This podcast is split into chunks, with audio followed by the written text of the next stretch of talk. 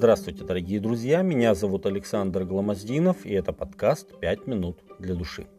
Через несколько месяцев после смерти Моисея, после поражения Иерихона и Гая, Иисус Навин собрал весь народ у гор Гевал и Горизим, чтобы возобновить их завет с Богом и исполнить завещание Моисея.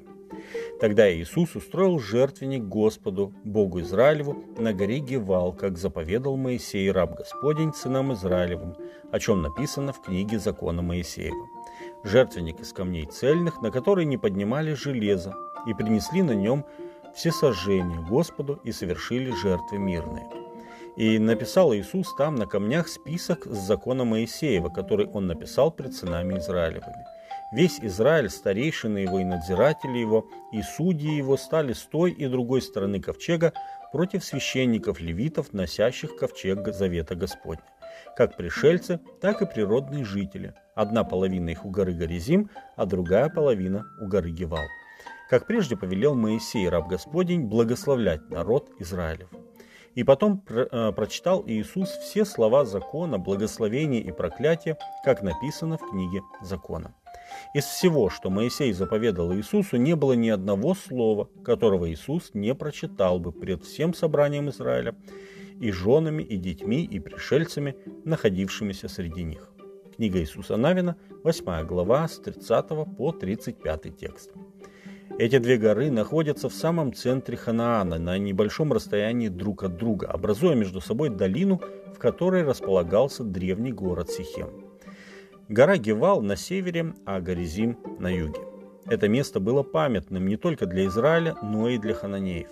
Именно здесь Авраам, праотец Израиля, установил первый жертвенник Господу в ханаанской земле, когда Господь пообещал ему дать в наследие эту землю.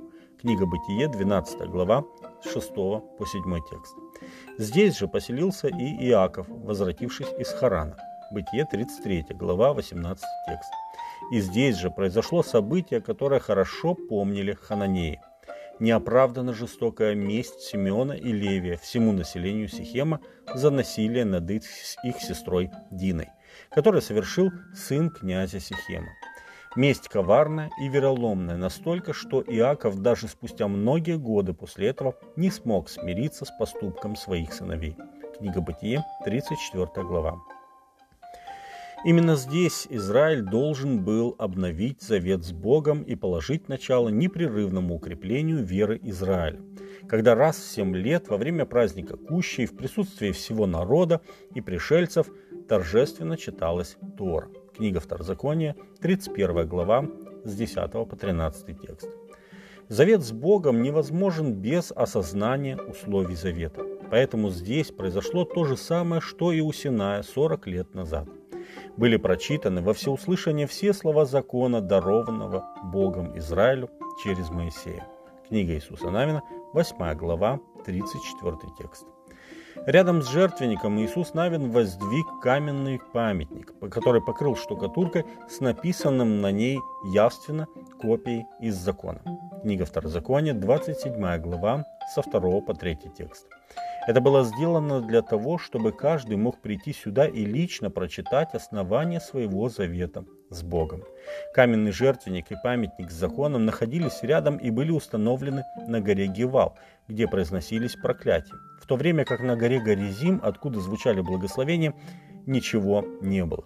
Это свидетельствовало прежде всего о том, что от проклятия греха есть спасение, жертва Божия Сына, Иисуса Христа.